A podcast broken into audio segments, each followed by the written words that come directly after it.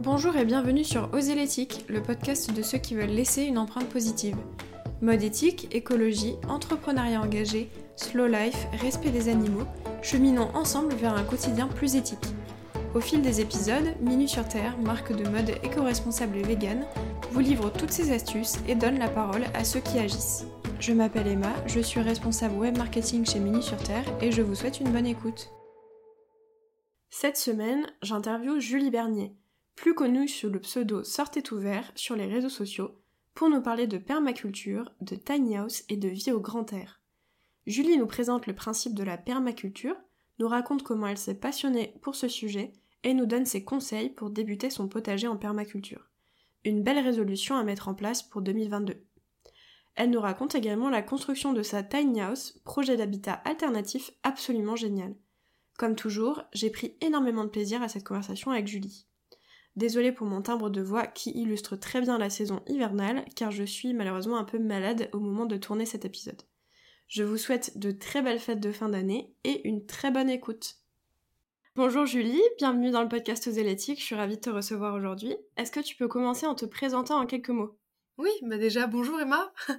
je m'appelle donc Julie Bernier, je suis la créatrice de Sortez ouvert, qui est avant tout un média sur Instagram, Facebook sur lequel je parle notamment de zéro déchet et de permaculture et, de tout un tas d'autres choses dans lesquelles je me suis lancée. Super. Euh, donc du coup, tu as écrit un livre qui s'appelle Permaculture, le manuel pour un jardin vivant et productif. Est-ce que tu peux nous raconter ce que c'est la permaculture pour quelqu'un qui ne connaîtrait pas du tout le concept? C'est, pas forcément une question simple parce qu'il n'y a pas forcément une définition. Euh, la permaculture, c'est un peu une philosophie de vie avec euh, des, des, principes euh, trois principes notamment, et après des, conseils euh, que, l'on donne, des préceptes qu'on applique euh, au jardin et à soi-même. Et, mais par contre, le but de la permaculture, et ça c'est toujours le même, le but de la, de la permaculture, c'est de créer des modes de vie durables. Ok. Donc c'est la, c'est la contraction de culture et de permanence et l'idée, c'est de à la fois créer évidemment des jardins euh, permanents, autosuffisants, qui, euh, se renouvellent euh, par eux-mêmes ou avec un petit peu d'aide, mais aussi de créer des cultures dans lesquelles, disons, on crée le, meilleur monde possible avec à la fois le respect de l'humain, à la fois le respect de la nature et à la fois la recherche de sa juste part euh, c'est-à-dire rester dans les limites euh, de la biosphère. Ok. Donc tu vois, c'est quand même très très très large. Oui, c'est clair, c'est hyper vaste. Mais c'est super intéressant parce que souvent, on pense permaculture, on pense que jardinage, entre gros guillemets, hein, ou même euh, tout ce qui est maraîchage, etc. Et on s'intéresse pas au reste. Donc, je pensais même pas que c'était aussi vaste comme concept. Bah, là où, là où c'est intéressant, c'est que du coup, tu peux l'appliquer à l'intégralité de ta vie quotidienne. Et donc, comment je, je, prends autant soin de mon jardin que je dois prendre soin de moi et des autres. Et en fait, ça, englobe aussi si on dit prendre soin de la nature, ça englobe aussi ben, le zéro déchet, donc je suis euh, ici personnellement, euh, mais aussi euh, la lutte contre les, oppressions en général, l'oppression des minorités. Moi, j'inclus tout ça dans la permaculture. Ok, super intéressant. Dans ma vision de la permaculture. Ok, c'est vraiment genre une vision holistique un peu que tu as du, du, concept, plus que juste le relier à la culture en fait des végétaux quoi. Enfin... Exactement, ouais. Ok, super intéressant. Est-ce que tu peux un peu nous raconter comment tu as découvert en fait la permaculture? Comment tu en es arrivé euh, jusqu'à écrire un livre sur le sujet? Alors, il faut savoir que je fais partie des personnes qui n'ont qui n'avaient, je dirais, qui n'avaient pas du tout la main verte et même euh, le contraire, c'est-à-dire que vraiment je faisais mourir toutes mes, mes plantes d'intérieur. Euh, je pense que ma seule réussite en jardinage, c'était de, de, faire pousser des, des, graines de lentilles entre entre deux cotons dans ma salle de bain quand j'avais euh, donc euh, vraiment, on n'est pas parti sur un terrain fertile, c'est le cas de le dire. Euh, mais il, y a, quelques années, j'ai décidé de, cultiver mon balcon. J'avais un balcon sur, à Paris pour la première fois et j'ai mis, j'ai mis quelques jardinières et je me suis demandé comment cultiver, quoi cultiver. Et petit à petit, j'ai entendu parler de permaculture. J'ai gratté un petit peu à la surface et puis euh, au fur et à mesure, j'ai trouvé beaucoup de choses qui m'ont plu, à la fois justement dans la philosophie et euh, dans les, techniques, et particulièrement euh, ce qui est la base de tout en permaculture et particulièrement au jardin, c'est le fait d'imiter la nature qui est vraiment le, à la fois le système naturel le plus productif, dans le sens le volume de biomasse qu'elle qu'elle crée, et aussi le, le système le plus autosuffisant qui existe, puisque les forêts sont immenses, les forêts s'étendent et pourtant personne n'y met jamais euh, de, l'eau en plus, des engrais en plus, personne va, ne va jamais planter des choses et pourtant euh, c'est vraiment les systèmes les plus productifs. Donc euh, c'est souvent de la forêt dont on tire nos, savoirs en permaculture, ce que je trouve absolument fascinant. Donc je me suis prêtée au, je me suis prêtée au jeu. J'ai planté, allez, je dirais deux pieds de tomates, quatre fraisiers, quelques salades sur mon balcon et des aromates. Ok. Et j'ai adoré ça.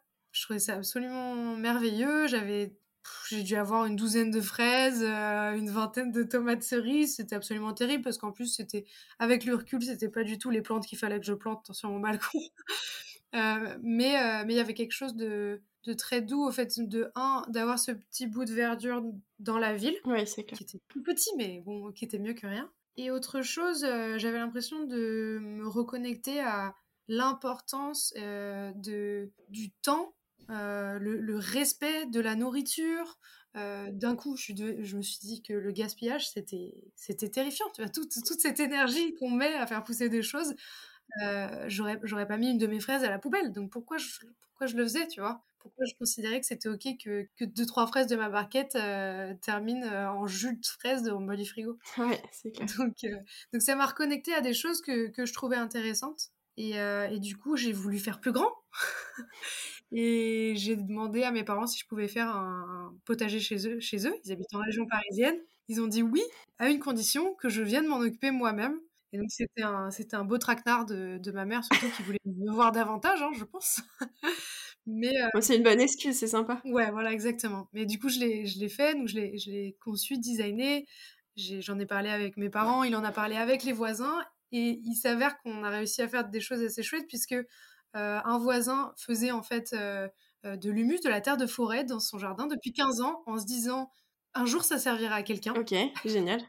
et ben ça nous a servi à nous, on lui en a pris une tonne, littéralement une tonne. voilà. ensuite, il y avait un autre voisin qui avait des caisses, des anciennes caisses à carrelage ou quelque chose comme ça, qui nous les a données pour qu'on puisse cultiver hors sol parce que leur sol n'était pas du tout praticable. Euh, une autre voisine nous a donné de la paille. Enfin, ça nous a reconnecté vachement avec, euh, avec des personnes euh, auxquelles on n'était pas, avec lesquelles on n'était pas forcément proche. Donc il y a eu aussi ça qui s'est qui s'est ajouté. Et, en plus, ça a été une, vraie réussite, c'est-à-dire que ça a été d'une productivité incroyable dans un sol où on n'avait jamais rien fait pousser et, et qui, hors des techniques permacoles, est totalement impraticable puisque ce n'est que de l'argile. Donc c'est vraiment un sol qui est très dur asphyxier, euh, faire un trou dans le sol chez mes parents, c'est tu casses la bêche, tu casses ton dos, mais alors le trou est ridicule. c'est vraiment difficile. Donc, euh, donc voilà. Et, et donc, comment j'en suis venue à écrire un livre? Et eh ben, j'ai la, curieuse habitude de, tout écrire tout le temps, tout ce que j'apprends. Ok, génial. tout ce que je partage sur mes réseaux sociaux. Et j'ai une grande soif de savoir. j'aime beaucoup, j'aime beaucoup apprendre et j'aime beaucoup transmettre. Donc, après, après ces potagers, j'en ai fait d'autres. Donc j'ai deux années de plus. Et en fait, j'ai gardé euh, ben, toutes ces expériences, euh, je les ai notées dans, dans, un livre, les hauts, les bas, les erreurs, ce que j'ai appris, euh, ce que j'aurais fait autrement. Et j'en ai créé un manuel. Ok, génial. En fait, c'est un espèce de carnet de bord quoi, que tu as fait avant de rédiger ton livre pour voir ce qui marchait, ce qui marchait pas. Est-ce que tu as eu dans ton entourage des, des gens qui ont pu t'aider? Ou est-ce que tu as réussi à te former toute seule en lisant des livres, en regardant des contenus peut-être sur Internet ou peut-être en faisant une formation? J'ai fait beaucoup, beaucoup toute seule. Ok. après, j'ai fait des, des, choses avec des copains au jardin, mais on, s'apprenait deux, trois choses, effectivement. J'ai appris deux, trois choses d'eux, mais très honnêtement, c'est surtout effectivement YouTube, beaucoup. notamment tout ce qui est vers de terre production, permaculture, agroécologie, etc. Damien Descartes, qui est très inspirant. Il y a, y a, tellement de vidéos. Il y a aussi des films. Qu'est-ce que je peux te citer? Big, Big Farm, Big Little Farm, je crois que ça s'appelle. Euh, il y a un film de Jean-Martin Fortier aussi qui est québécois, qui parle de, de l'agriculture bio-intensive, qui est très inspirant. Ok, génial. Après, des livres et aussi des formations en ligne. Beaucoup de formations, enfin pas beaucoup, mais suffisamment pour en tirer quand même beaucoup de choses. Et après, j'ai aussi pris quelques cours très très, vraiment très spécifiques, notamment sur la coupe des arbres fruitiers, la grève des arbres fruitiers. Là, c'était vraiment des cours d'un niveau local là où j'habite, à Cap-Breton. donc c'est en fait c'est un peu un tout. C'est un tout, ouais. Puis en faisant tes tests aussi, tu as dû beaucoup apprendre en voyant ce qui marche, ce qui marche pas. Ouais. Enfin, ça doit être différent, comme tu disais, pour ton balcon en fonction des expositions, du sol que tu as, etc. Donc ça, ça doit être l'expérience, quoi.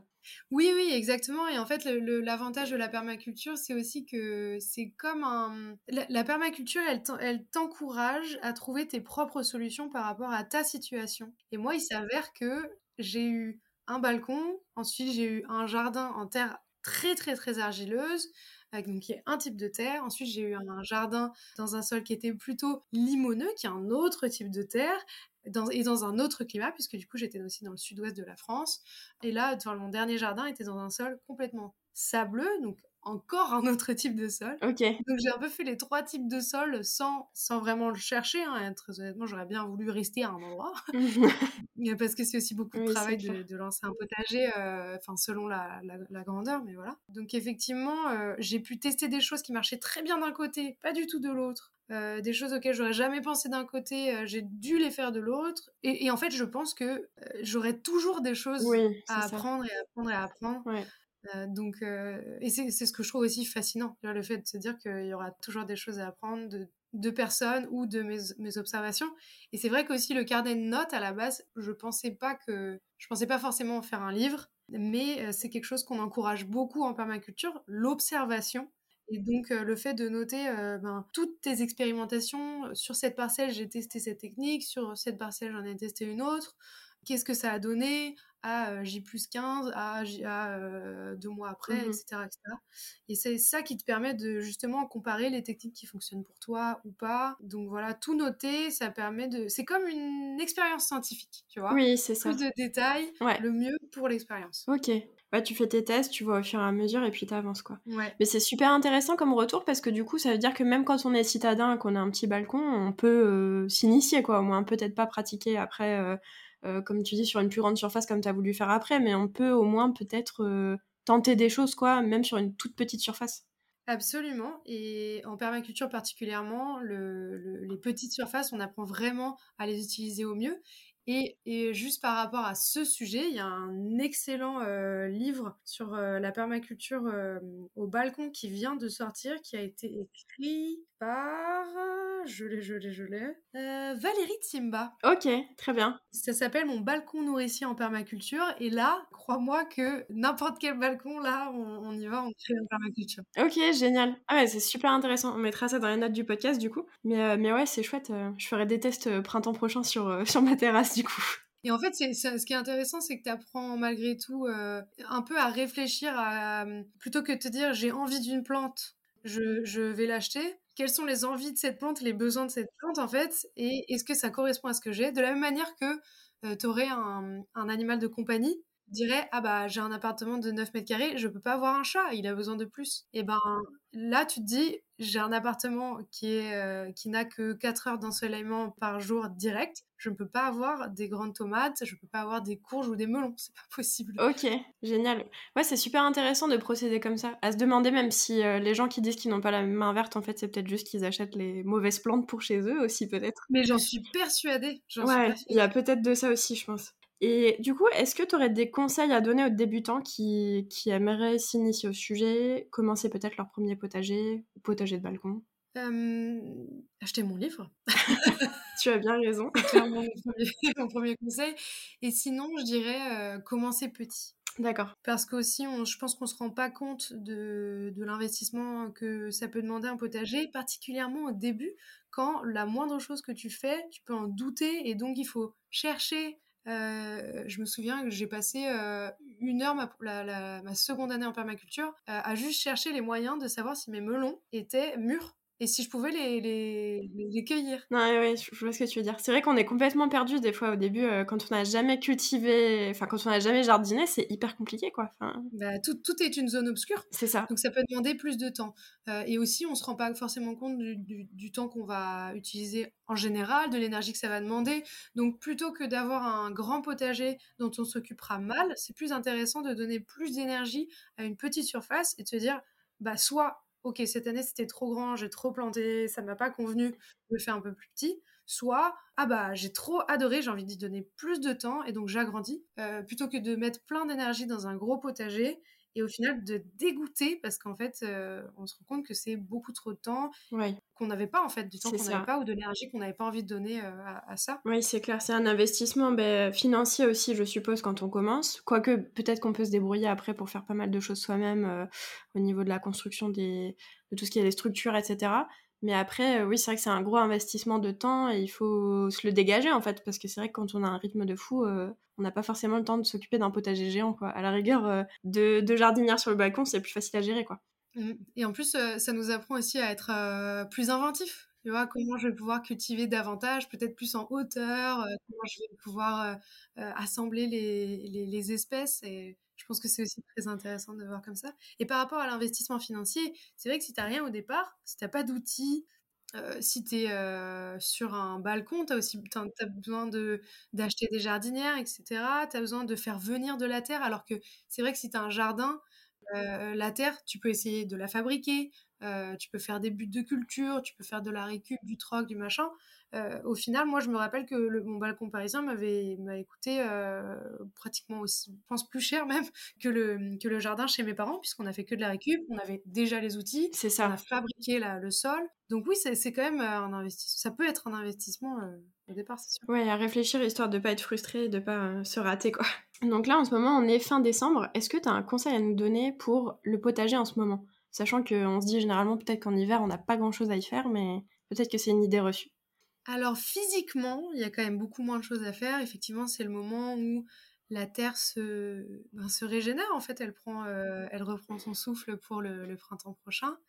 Il y a quand même quelque chose euh, qu'on peut faire, et notamment euh, planter des arbres hors période de gel, c'est très important. Euh, c'est vraiment le moment de planter euh, notamment des arbres et arbustes euh, fruitiers. avec des racines nues. Ça s'achète avec les racines nues. Et ça, c'est vraiment très important. Commencer, enfin, planter un arbre, c'est juste formidable pour nous, pour les générations futures. c'est vraiment essentiel. Et par ailleurs, d'un point de vue intellectuel, puisqu'on a un peu plus de temps, c'est aussi le moment de réfléchir à ben, soit comment on va pouvoir commencer son jardin. Donc c'est ce qu'on appelle le design en permaculture. Euh, si ça vous intéresse, euh, euh, j'ai écrit un gros article pour Vert Magazine, le numéro 7, sur justement le design. Et c'est un peu... C'est l'art de... C'est l'art de, créer le jardin le plus productif possible, autosuffisant possible, celui qui demandera le moins d'énergie possible, à la fois humaine, à la fois de l'énergie, genre du, de l'essence ou que sais-je. Comment on va pouvoir justement donc maximiser l'énergie, même les flux lumineux, euh, maximiser euh, euh, la, captation de l'eau, etc., etc. Et les symbioses entre tous les éléments du, du potager, du jardin, avec même y compris avec la maison. D'accord. Je trouve que c'est un art absolument formidable et qui demande de la réflexion. Donc soit ben, c'est votre premier jardin au printemps et c'est vraiment le moment de commencer à y réfléchir, soit si votre votre potager est déjà fait, ben réfléchir à comment l'améliorer avec cette optique design aussi. Et surtout, euh, euh, c'est le moment aussi de, au jardin, si vous ne l'avez pas fait, de, de miser tout sur la régénération de, des sols. Donc les feuilles tombent, c'est parce que la nature a besoin que les feuilles tombent, elle a besoin de digérer cette matière, de protéger son sol. Donc les petits branchages, les petites feuilles mortes, on peut les mettre en pile sur le potager, etc. Donc il y a pas mal de choses à faire. Euh, si, et, et quand on n'a plus de choses à faire, et ben il y a quand même des choses à faire. Nettoyer les outils, euh, aiguiser les outils. Euh, oui, c'est vrai. Il y a des petites choses qu'on peut, qu'on peut faire. Ouais, et puis peut-être planifier un peu tout ce qu'on va faire. En fait, le design, c'est un peu le, le plan d'architecte quoi du, du, potager. Quoi. Exactement. Avec tous les emplacements euh, de, de, ce qu'on va planter. Et enfin, de l'idée que je m'en fais, sachant que je suis complètement novice, j'ai l'impression que la permaculture, c'est peut-être la forme de culture où on a justement beaucoup besoin d'organiser comme ça en amont. Tout est réfléchi et tout est pensé, en fait. Rien n'est laissé au hasard. Ouais, c'est beaucoup ça, c'est 80% du cerveau, 20% d'action en gros. Et l'idée, c'est de réfléchir en amont pour avoir à moins faire physiquement après. D'accord, ouais. Donc c'est aussi, euh, aussi intéressant pour ça. Et c'est pour ça que c'est vraiment le moment là où euh, t'as pas encore toutes tes semis qui sont en train de pousser, qui peuvent arroser tous les jours, etc. Et après, l'importance euh, de planifier, ça va aussi être de pouvoir ben, acheter des graines si vous n'en avez pas, ou les troquer, aller les trouver sur, le, sur le net ou chez les, chez les voisins, pour pouvoir commencer des, vos premières semis. Et en fait, on peut semer pratiquement toute l'année et dès janvier on peut semer euh, des fèves par exemple, euh, certains oignons, poireaux. Ok. Il euh, y, a des choses, il y a des choses qu'on peut faire. D'accord. Et est-ce que tu penses que les semis c'est faisable par exemple quand on a une petite superficie en appartement? Est-ce que toi tu arrives à le faire sur ça prend pas trop de place ou, c'est plus quand on a de l'espace quoi? Alors c'est, ça prend pas trop de place. Par contre, je connais peu de personnes qui ont des balcons qui soient suffisamment éclairés. D'accord il faut quand même le plus de luminosité possible pour les semis qui ont quand même besoin aussi de chaleur. donc c'est plus une question de luminosité que de place. il y a des toutes petites. oui, des petites serres, je crois que. Ouais, voilà, il y a des toutes petites serres qui, sont très bien. mais c'est vraiment la luminosité qui, qui, importe particulièrement à une période de l'année, dès février-mars, où le soleil n'est pas encore très généreux. Donc, donc voilà, c'est vraiment la luminosité la clé. Ok, d'accord, super intéressant. Alors j'ai une autre question sur un tout autre sujet. Depuis deux ans, tu as déménagé, donc tu disais que tu habitais en, région parisienne et que maintenant tu habites dans les Landes. Comment est-ce que euh, tu as décidé de quitter en fait euh, la vie citadine pour partir à la campagne? Est-ce que qu'est-ce que ça t'a apporté en fait? Alors, pourquoi j'ai décidé de partir? Ben, En fait, je pense que c'est ce, cette reconnexion à la nature qui m'a un peu laissé sur ma faim. Et j'ai passé de plus en plus de temps chez mes parents euh, parce que je les aime évidemment, mais aussi parce que euh, j'avais envie de retrouver mon potager, j'avais envie d'explorer un petit peu plus la permaculture. Et il s'avère que, que j'ai rencontré euh, des personnes qui étaient parties dans les Landes dans le but de faire un projet collectif. Et, je sais pas, enfin en fait ça c'était dix mois avant. j'avais pour projet, enfin je me suis dit que c'était une bonne idée de, les rejoindre, mais je savais pas trop quand. Et je sais pas, un matin de d'août, je me suis dit ok bah c'est maintenant. Je suis allée sur le bon coin, j'ai trouvé, j'ai envoyé un message à une personne pour une colocation. On s'est très bien entendu au téléphone. J'ai déménagé le mois d'après. Ok, génial. un peu un coup de tête, quoi. Enfin, la préparation a été longue et puis hop, t'as foncé. Ouais, le... je pense qu'il y a un moment, tu te sens prêt. Mais ce qui était difficile, c'est que j'avais j'ai l'impression, j'ai encore l'impression que Paris est le cœur du militantisme et aussi, en tant que personne sur les réseaux sociaux, de l'influence de des réseaux sociaux, des événements, etc. etc. Donc c'est vrai que j'avais l'impression, j'avais peur, j'avais peur de ne pas réussir à, à vivre euh, de mes réseaux sociaux ou euh, de euh, mes conférences en étant ailleurs. Et en même temps, je savais que c'était pas possible pour moi de rester, euh, de rester à Paris. Donc j'ai pris ce, j'ai pris ce risque et ouais, je reviendrai pas, pas en arrière, c'est sûr. Oui, je te posais la question parce que je pense que c'est un questionnement que beaucoup de gens ont en ce moment euh, avec le Covid. beaucoup de gens se sont rendus compte qu'ils habitaient dans des toutes petites surfaces, que c'était pas forcément vivable quand on était beaucoup chez soi. Le télétravail se généralise, donc je pense qu'il y a beaucoup de personnes qui se posent la question de s'éloigner peut-être un peu des villes et qui ont un peu ces craintes de bah, de tout ce qui est boulot, euh, événements, euh, vie, euh, vie en dehors des centres. Donc c'est toujours intéressant d'avoir un retour d'expérience là-dessus. Mmh. Bah, à, raison, parce que c'est sûr que la sécurité financière, elle fait, elle fait peur. C'est ça. Fait vraiment peur. Donc, et, et, malheureusement, effectivement, il y a beaucoup de travail saisonnier, notamment dans les Landes. Je parle surtout pour ça. mais à l'année, c'est quand même plus difficile. Donc, il faut avoir conscience de cette réalité. Et là, moi, je m'étais dit, j'ai la chance d'avoir un travail que je peux faire là-bas, mais pourquoi je resterais euh, ouais, c'est clair. En, ville alors que j'en ai pas envie J'ai envie de me rapprocher de l'océan. Et... Ouais, c'est clair. Et en parlant de vie à la campagne, donc tu habites dans une tiny house. Donc c'est un mode d'habitation que, que je trouve passionnant de mon côté. Enfin, je trouve ça hyper chouette. Euh, est-ce que tu peux un peu nous raconter euh, le projet? Parce que du coup, tu l'as construit toi-même aussi. Ouais. Donc, est-ce que tu as eu de l'aide en combien de temps ça s'est déroulé, le budget, tout ça quoi. Ouais, alors j'y pense depuis des années, vraiment. Ok. Euh, Ton rêve quoi. Ouais, c'était vraiment un rêve et il s'avère que euh, j'ai rencontré donc mon compagnon euh, Will et, et lui aussi rêvait de construire une tiny house. Alors franchement, la probabilité que ça arrive. Quel beau hasard. Est assez mince. Euh, mais globalement, j'ai saisi l'opportunité puisque lui est euh, euh, à la fois ingénieur et artisan. Ok, génial. Donc bon, là, c'est vrai que j'ai quand même touché le jackpot, mais en même temps, dit que quand t'as tout qui est disponible, qui est là, il faut, il faut foncer. Ouais, c'est clair. Ouais. Et, j'ai eu d'ailleurs, et j'ai aussi eu les, les moyens d'eux. Donc, en gros, j'attendais d'avoir une enveloppe de 23 000 euros de, de côté. D'accord. Euh, plus, j'aurais pas craché sur plus, mais en gros, euh, je, voulais que mon, livret A soit plein. En gros, voilà, je me suis dit, si mon livret A est plein un jour, je me lance dans la, construction. Et là, ça a été le cas, donc, euh, très chouette. On a commencé à y réfléchir. J'ai eu les conseils d'une amie à moi qui est architecte d'intérieur euh, et qui s'intéresse justement au tiny house euh, et qui m'a beaucoup aidée dans le sens où euh, j'ai recherché beaucoup de choses sur Pinterest, j'ai regardé un million de vidéos sur YouTube sur des tiny house en me disant mais c'est formidable ça, c'est extrêmement bien fait ça, c'est ça, ça me convient pas, etc. Enfin voilà, juste vraiment avec un regard critique, pareil, en notant ce que je trouvais bien, ce que je voulais qu'on évite, etc. Et, et elle, elle m'a bien aiguillée en disant, il faut que le départ, ça soit vous.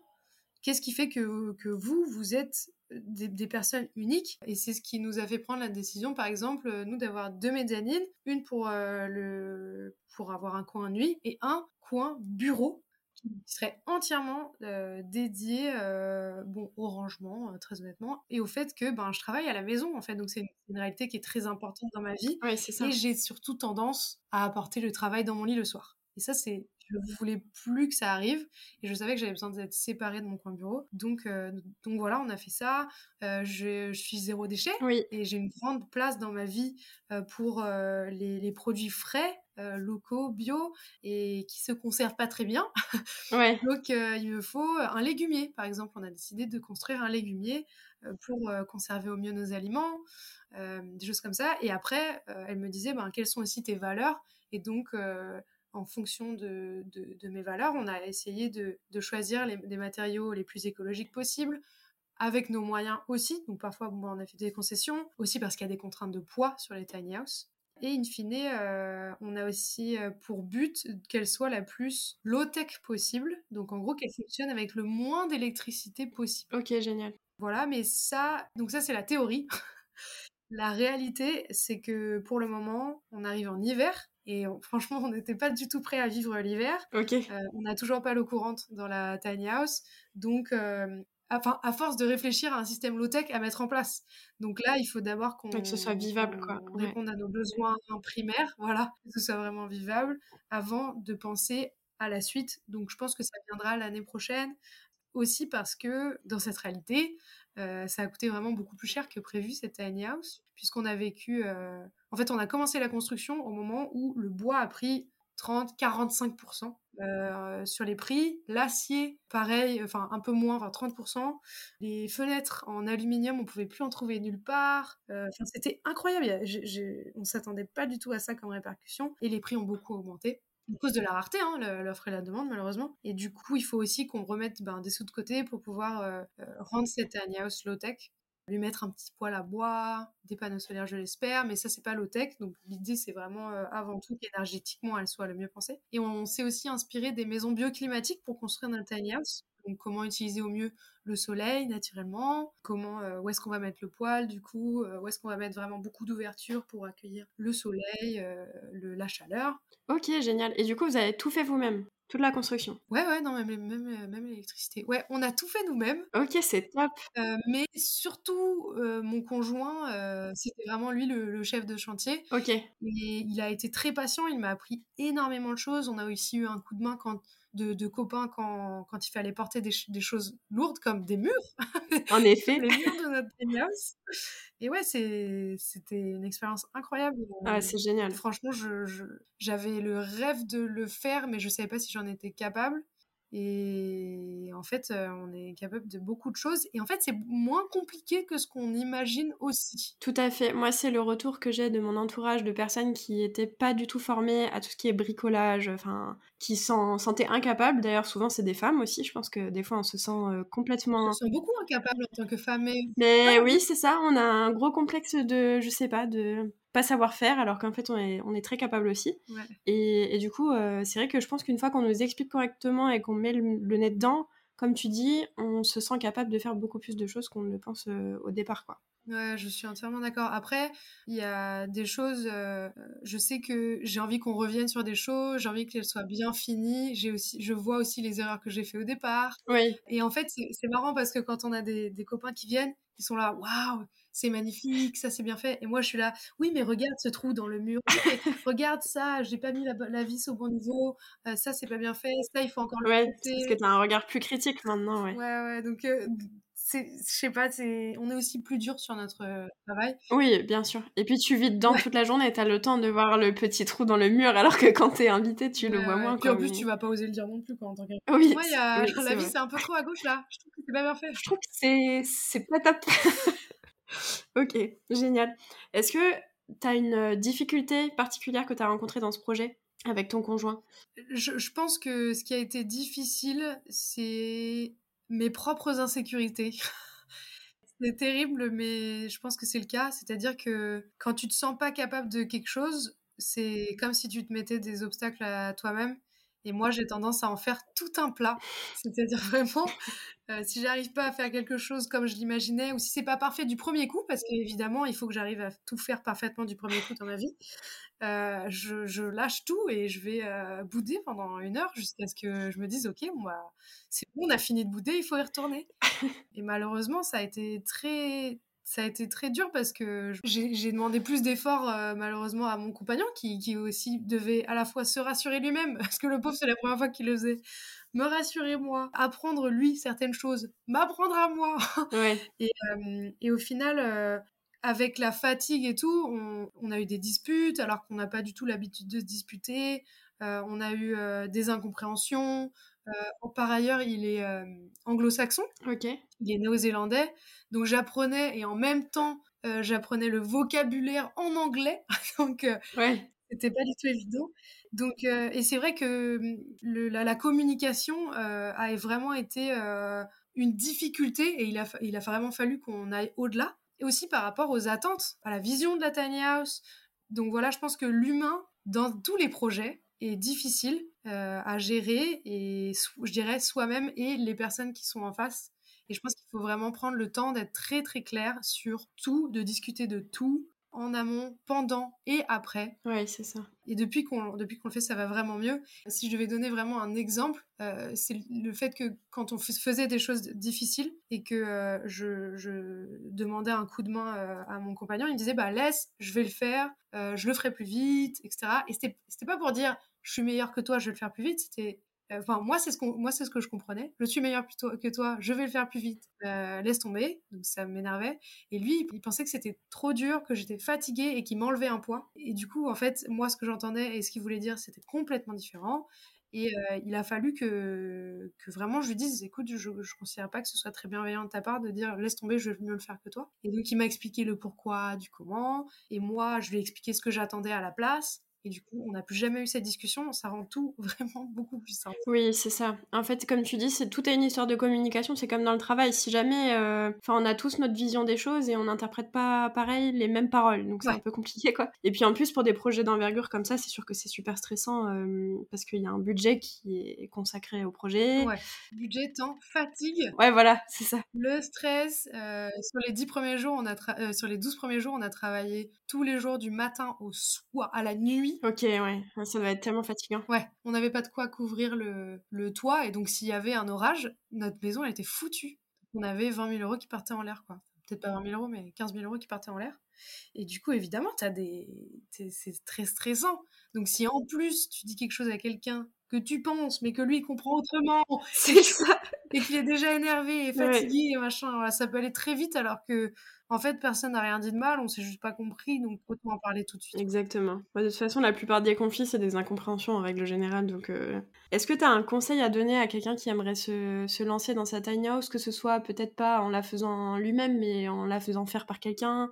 Euh, Par exemple, je sais pas, ça peut être euh, des sources d'informations, des chaînes YouTube, des personnes que tu suis peut-être sur les réseaux sociaux Ben, alors non, sur les réseaux sociaux, pas trop, mais je, pense que le conseil que je donnais tout à l'heure euh, et qu'on m'a donné qui a été le, mieux, c'est plutôt que de regarder uniquement ce que font les autres, vraiment prendre le temps de se dire qu'est-ce qui fait que ma vie est unique et donc de quoi j'ai besoin dans ma maison. D'accord. Et après avoir fait cette, euh, cette expérience, euh, mon, tableau Pinterest avec 250 tiny house, je me suis rendu compte qu'en fait, il y en avait trois qui pourraient peut-être me convenir. Et, c'est ça qui rend les tiny house incroyables, c'est que c'est un si petit espace que qu'il faut constamment le, le réinventer pour qu'il... Enfin, pas constamment le réinventer, mais qu'il faut, le, qu'il faut le créer en partant de soi parce qu'il faut que ce soit unique. On a des besoins uniques. Euh, et, voilà, nous, on, a, on va avoir un rack à surf dans notre tiny house. Il n'y a pas beaucoup de tiny house avec des racks. Oui, c'est c'est génial.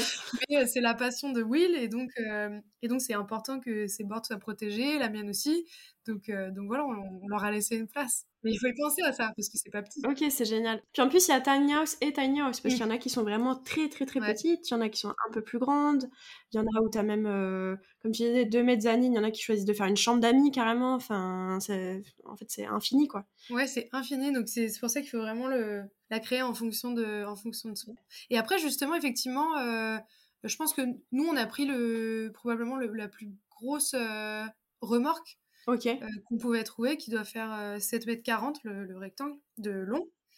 et après, la largeur, c'est toujours la même. Et je pense qu'on a vu grand et qu'en fait, un, un, mètre de moins, ça aurait pas été si terrible. Ok. Je pense même que ça aurait été intelligent. notamment par rapport à des histoires de poids, encore une fois. Donc, euh, donc voilà, c'est important. Ah oui, et surtout se renseigner sur la législation. Oui, c'est ça en fait. Où est-ce que je peux mettre ma tiny house? Quelle est la hauteur maximale? Quelle est la largeur, la longueur que je peux avoir? Le poids qu'elle doit faire, etc. C'est vraiment important. Oui, exactement. Comme tu dis, moi, en, regardant un peu, euh, c'est vrai qu'il y a tout un débat. Enfin, il y, a beaucoup de réglementations au niveau de là où tu peux la positionner. Enfin, j'ai l'impression que des fois aussi, on met peut-être un peu des, barrières aux, gens qui veulent adopter ce mode de vie parce que ça a l'air un peu compliqué à mettre en place. Énormément. Donc euh, c'est ça, il faut peut-être se renseigner en amont, euh, histoire de savoir à quoi on s'engage aussi au niveau euh, limite en fait. Ouais, parce que après tu as une maison sur roue, il faut en faire quelque bah chose pour la poser quelque part. c'est ça, c'est ça. Est-ce que tu as un mantra quotidien que tu te répètes pour tous tes projets, pour tous tes centres d'intérêt, que tu aimerais nous partager? Pas facile comme question. Je pense que, en fait, je pense que mon mantra, c'est la permaculture. Mon mantra, c'est la, c'est une vision du monde où je sais que j'ai envie de prendre soin de l'humain, prendre soin de la nature et trouver ma juste part. Ok, génial. Comme le petit colibri. Ah non, c'est pas faire ma part. Ok. Trouver, trouver sa juste part, c'est plutôt euh, prendre ce dont on a besoin, utiliser ce qu'on a besoin dans, dans la vie, mais ne pas, D'accord, je vois ce que ne pas demander trop ne pas demander plus que de besoin parce qu'on est bientôt 8 milliards et, qu'il faut qu'on pour qu'on vive tous bien il faut aussi se contenter peut-être d'un peu moins matériellement et plus de plus d'être ok. Génial. Où est-ce qu'on peut te retrouver sur internet? Alors beaucoup sur euh, Instagram sur euh, ma page euh, Instagram Sortez ouvert sur Facebook aussi. Et j'ai un site internet mais qui est en berne on peut dire euh, ouvert.fr aussi. Et après, euh, dans mes livres. Oui, et du coup, tes livres, on peut les retrouver, je suppose, euh, dans toutes les librairies, euh, sur Internet. Dans toutes les librairies, mais c'est encore mieux d'aller effectivement chez le libraire du coin par rapport à Internet. Oui, c'est vrai, c'est toujours mieux de soutenir une petite librairie. Merci beaucoup, Julie, c'était super intéressant. Et puis, je te dis à bientôt. Mmh, merci à toi. À bientôt. Si vous avez apprécié cet épisode, n'hésitez pas à noter notre podcast, à nous laisser un commentaire ou à le partager sur les réseaux sociaux. Vous pouvez retrouver Minu sur Terre sur Instagram et Facebook, ainsi que sur notre site minusurterre.com. A bientôt pour une prochaine écoute